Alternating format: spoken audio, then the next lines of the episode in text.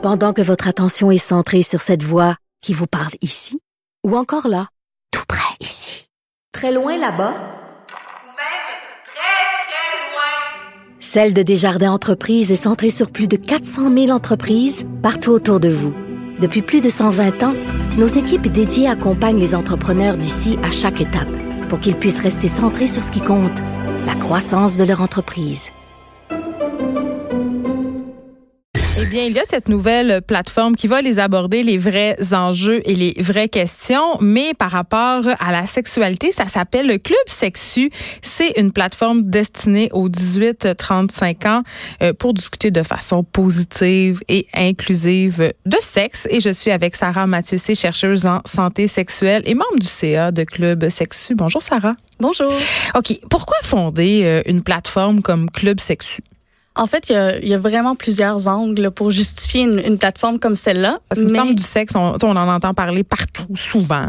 Mais en fait, ça, c'est une bonne, euh, une bonne piste. Euh, il y a vraiment un paradoxe en ce moment pour les jeunes adultes, dans le sens où la sexualité est comme omniprésente. Oui. mais en même temps, c'est souvent un discours qui est très uniforme sur la sexualité, euh, assez cané.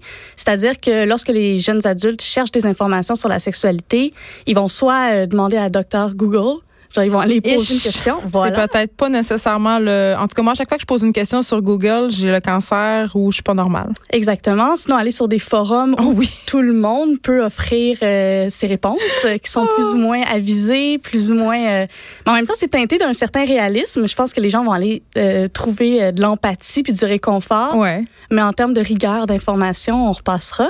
Puis après, ben il y a la pornographie, les médias grand public. Et puis là, ben on on peut se questionner aussi sur le type de modèle que ça véhicule, pas que ce soit euh, nécessairement négatif. À 100%, mais c'est sûr que c'est des modèles qui sont assez uniformes, peu variés, puis qui véhiculent certaines valeurs euh, qui sont pas nécessairement euh, positives, inclusives, variées comme celle du club sexu.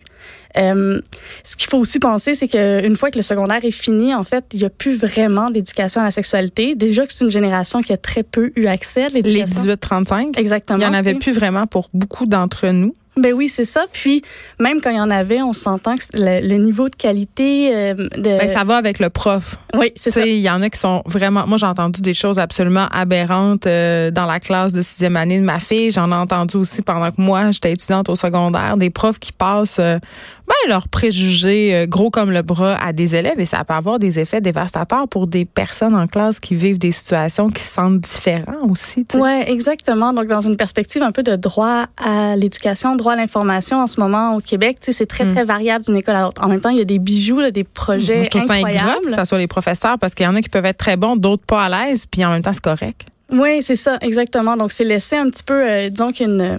C'est un peu aléatoire en ce moment dans la façon de, de livrer. Donc, c'est pour ça qu'on s'est dit, bon, ben, euh, il est temps d'avoir une initiative qui vise un petit peu plus les jeunes adultes, aussi parce que c'est vraiment pour la grande majorité d'entre eux l'entrée dans une vie sexuelle euh, dit active, mais je dirais plus qui avec d'autres personnes, disons, je veux dire, dès qu'on est, Ouais. dès qu'on En même temps, il y a une énorme différence entre 18 ans et 35 ans. Là. oui, mais on est vraiment, disons qu'on se concentre davantage pour 18-25, Ok. mais en, en sachant que euh, il y a des questionnements qui émergent, euh, tu sais, lorsqu'on est rendu à la deuxième, sa deuxième relation sérieuse, par exemple, ou euh, donc il y a des questionnements qui persistent. Puis au début du club euh, sexu, euh, Geneviève Bergeron, qui est vraiment l'instigatrice de cette de cette euh, initiative là, elle avait fait un espèce de projet pilote. Puis c'est là qu'on s'est aperçu qu'il y avait quand même une certaine uniformité dans les questionnements. Euh, C'est-à-dire qu'on se demande toujours les, les mêmes choses. Oui, ben il y a en tout cas beaucoup de questions qui émergent entre dis- disons vraiment jeunes adultes, mais aussi euh, tu sais qui sont un peu euh, disons jusqu'à euh, jusqu'au moment où on est plus dans euh, où la plupart des gens vont s'engager dans des relations peut-être plus monogames, long terme, enfants et compagnie. Que Cette zone là d'exploration là est associée Ouais. à beaucoup de questionnements puis un espèce de besoin d'avoir euh, des espaces pour discuter, alimenter sa réflexion, lire un peu qu'est-ce qui se passe pour les autres. Puis il y a pas beaucoup de plateformes de cet ordre-là en ce moment. Mais est-ce que ce questionnement-là, vous l'attribuez directement justement à cette absence d'éducation sexuelle à l'école? Je dirais que oui, c'est sûr qu'il y a une carence au niveau de l'accès, au niveau pardon de l'accès à l'information, Ouais. mais il y a aussi le fait que euh, comme n'importe quel euh, autre enjeu là, de santé, c'est c'est lorsqu'on fait face à la problématique. Et là, on se dit, oh mon Dieu, c'est maintenant que j'ai besoin d'informations. C'est pour ça aussi que Google est si pratique, parce que c'est quand on a besoin, on Petit ressent. bouton sur la fesse. Oui, c'est ça. Exactement. OK. euh, Parlez-moi de cet espace que vous évoquiez tantôt. Mhm. euh, sur la plateforme, il y, a, il y a un lieu, un espace qui s'appelle un, un- un safe space, entre guillemets, où les Ouais. gens peuvent aller en quelque sorte se confesser. Mhm. Euh, Vous en avez beaucoup de ces confessions Oui, puis en fait, c'est vraiment ce qui a euh, démarré ou justifié l'initiative. Au départ, on avait lancé de façon super informelle un petit sondage en ligne sur les réseaux sociaux. Puis en l'espace de quelques jours, on a eu comme 200 témoignages. Oui, mais il y en a là sur le site, euh, ça s'appelle le confessionnal. On va en Oui. lire quelques-uns. Euh, je suis un éjaculateur précoce. Point, c'est tout. Là, puis en dessous, on a la, une petite statistique. Je suis un homme hétérosexuel de 25 ans. Mhm. Euh, Il y a des gens qui racontent de longues histoires. Euh, Il y en a une autre, une femme de 28 ans qui cette fois-ci nous dit à chaque fois que je vais au spa, je me mets face au jet pour sentir la vibration dans mon entrejambe, tout en essayant de gérer mes expressions faciales pour pas me faire repérer. Donc, il y en a quand même qui nous comptent leurs petites expériences kinky, d'autres qui témoignent de leur malaise. Oui, exactement. C'est vraiment, il y a une grande, grande euh, variation du niveau de témoignage, du nombre de mots, comme, euh, tu sais, de la façon. Donc, on, on a recueilli ces témoignages-là en ligne, mais aussi lors de notre événement de lancement jeudi. Puis on était même très surprise que euh, les gens aient, euh, en fait, confie autant? oui, mais ça, ça témoigne en fait d'un besoin. Puis la seconde où on, sous le couvert de l'anonymat, c'est comme si on ouvrait finalement un espace où ça permet peut-être de dire quelque chose qu'on a dit à personne. Fait que ça, c'est vraiment la première étape de notre projet. Et quelle est la valeur de ces témoignages-là? Pourquoi on les utilise? Ouais, ben d'un point de vue euh, pédagogique, Ouais. euh, en, en éducation à la sexualité, le témoignage a quand même une grande valeur. D'abord pour euh, euh, faire en sorte que les gens se sentent un petit peu plus, euh, disons, disons normalisent leur questionnement, normalisent Le leur fameux je suis pas tout seul à vivre ça? Oui, donc il y a déjà ça, cette première étape-là.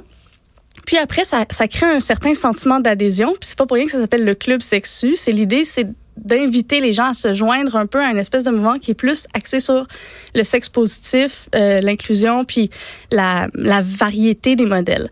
Donc là, on, on joue un peu sur l'acceptabilité d'un discours sur la sexualité. On ouvre la plateforme, on dit c'est pas juste nous qui allons proposer des discours, on va aussi comme en recueillir.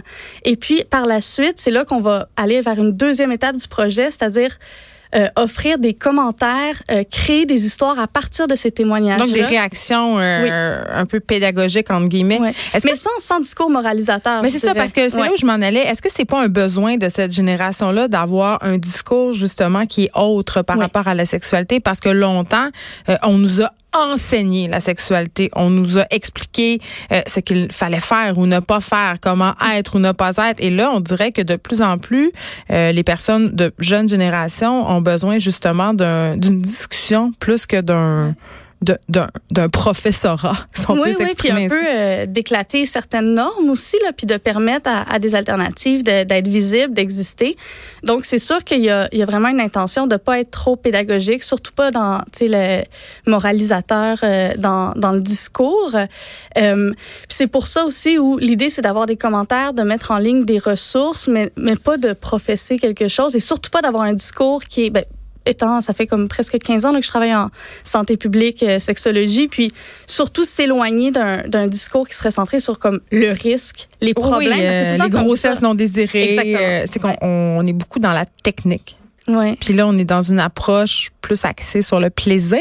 Ouais, puis mettre euh, l'érotisme de, de l'avant finalement parce que par rapport à plusieurs problématiques, puis c'est ce que les études révèlent aussi euh, en sexologie, c'est que même si on veut avoir une portée pédagogique, même si on veut prévenir les ITS ou les grossesses non planifiées, en fait, on a vraiment, on gagne beaucoup à parler de plaisir, à parler d'érotisme, plaisir partagé De pour consentement? soi, de consentement. C'est, ça passe vraiment par là parce que c'est au final le besoin primaire de la plupart des adolescents et des jeunes adultes, c'est vraiment des tout ce qui relève des enjeux relationnels ou des enjeux liés à la performance, au plaisir, beaucoup plus. Puis on dirait qu'on en parle.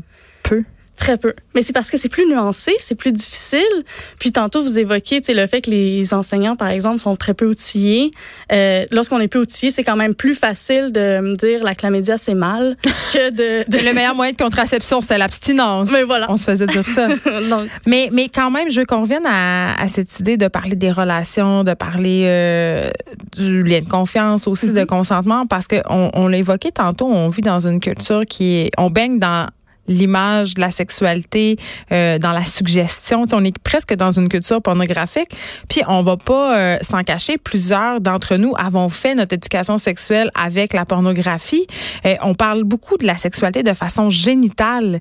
Euh, puis moi, j'ai travaillé avec des, des, très jeunes filles de 13 à 17 ans euh, dans le cadre d'initiatives de théâtre et on en parlait de sexualité et je remarquais que ça les gênait pas du tout par, de se décrire comme étant, je sais pas moi, bisexuel ou de parler en termes très technique de ce qu'il avait fait, mais quand il était question du lien, des émotions, euh, de parler d'intimité entre deux personnes, oh là, on était plus gênés. Ouais, puis c'est comme si les, les parfois les enjeux relationnels deviennent plus tabous, les Ben, émotions deviennent plus tabous que euh, la, la mécanique de la sexualité.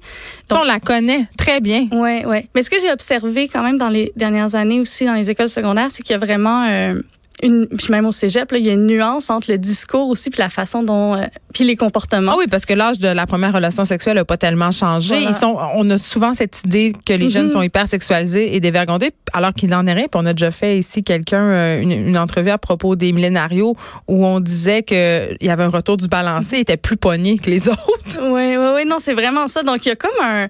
C'est intéressant de voir qu'il y a un discours vraiment. euh, parfois euh, très cru sur la sexualité, mais que finalement des sujets, euh, en fait, on parle très peu d'amour, de relations, de confiance. C'est des sujets qui deviennent, euh, c'est ça, presque tabous, ou qui finalement, comme ça relève de l'intime, ben, c'est difficile d'en parler sans être préoccupé finalement de quoi on va avoir l'air. Euh, c'est pour ça que l'anonymat dans votre section confessionnelle, Oui, elle, bon est, point. elle est bien. Oui. OK, là, pour l'instant, ce qu'on peut retrouver sur votre site, ce sont justement ces témoignages-là. Mais qu'est-ce qu'on peut s'attendre à voir dans les prochaines semaines, mois? Parce que là, vous avez fait une campagne de socio-financement Mm-hmm. qui a très, très bien fonctionné parce que vous avez des produits dérivés. Oui. Des vedettes les ont portés. Pierre-Luc Oui. Funk, autres personnes, euh, T-shirts, vous avez des tasses, en tout cas, euh, tout ça. Euh, qu'est-ce qui s'en vient là, sur euh, Club Sexu? Euh, donc, il y a plusieurs projets. Puis lors de notre lancement, on a pu tester finalement certaines euh, installations interactives. Ouais. Donc, le Club Sexu va à la fois organiser d'autres événements et nourrir la plateforme web. Entre autres, là, si je peux prendre un exemple sans se Ouais. lancer dans une énumération euh, infinie. Euh, on a testé un pour une première fois un jeu dont vous êtes le héros. OK. Donc, c'est des scénarios assez crunchy, là, franchement. Euh, c'est comme des jeux de société érotique, mais sur Internet? ben en fait, c'est euh, Oh, là on le faisait à plusieurs parce qu'il fallait euh, voter puis ça permettait de l'émergence de discussions. Donc il y avait cinq joueurs pendant la soirée et donc on fait face à un, un scénario où à chaque fois qu'on fait un choix, ben il y a un, ça nous mène finalement ça a une incidence Mais à la c'est sur comme un vérité-conséquence pour adultes? Je comprends pas c'est quoi? une, euh, euh, vérité conséquence plutôt que euh, en fait c'est pour prendre conscience de euh, l'impact de certaines euh, décisions dans euh, disons le développement d'une relation. Donc euh, ce Exemple, scénario là c'est qu'on arrive dans un euh, dans le mariage d'une amie du secondaire puis on voit plein de personnes du secondaire puis on a envie euh, ben on, on serait disons on est très quand on arrive le personnage est très euh, ouvert à avoir une relation sexuelle cette soirée là mais il sait pas puis il part un peu à la chasse. Donc il y a Tyson dans un coin, Juliette dans l'autre. Il dit, Hmm. Donc, on aborde des enjeux liés à la bisexualité, au consentement, au port du, con- du condom avec un one night. Et puis, euh, tous ces choix-là sont guidés, euh, entre autres, par euh, mes données de thèse. OK. Donc, euh, c'est vraiment scientifiquement ancré. Donc, on a aussi, on fait un choix, puis là, on sait dans la même situation, 30% des Québécois auraient fait le même choix ou pas. Donc, il y a un, un truc éducatif, mais au final, ça reste hyper ludique. Donc, ça, c'est vraiment, c'est le type de produit ou d'expérience qu'on va offrir pour euh, alimenter la réflexion, euh, rigoler, aborder plein de sujets liés à la sexualité qu'on aborde moins, comme on le disait, plus liés euh, au relationnel qu'à la mécanique. Et toujours dans ce souci euh, d'inclusivité et d'interactivité, Oui. j'imagine. Exact. Merci beaucoup, Sarah Mathieu, de nous avoir parlé de Club Sexu. Vous pouvez aller voir le site web clubsexu.com. C'est assez facile. Sarah Mathieu, vous êtes chercheuse en santé sexuelle et membre du CA de Club Sexu. On va vous souhaiter la meilleure des chances pour cette initiative euh, qui, ma foi, en tout cas, je trouve, euh, tombe à point. Merci beaucoup. Merci. De 13 à 15, les effrontés.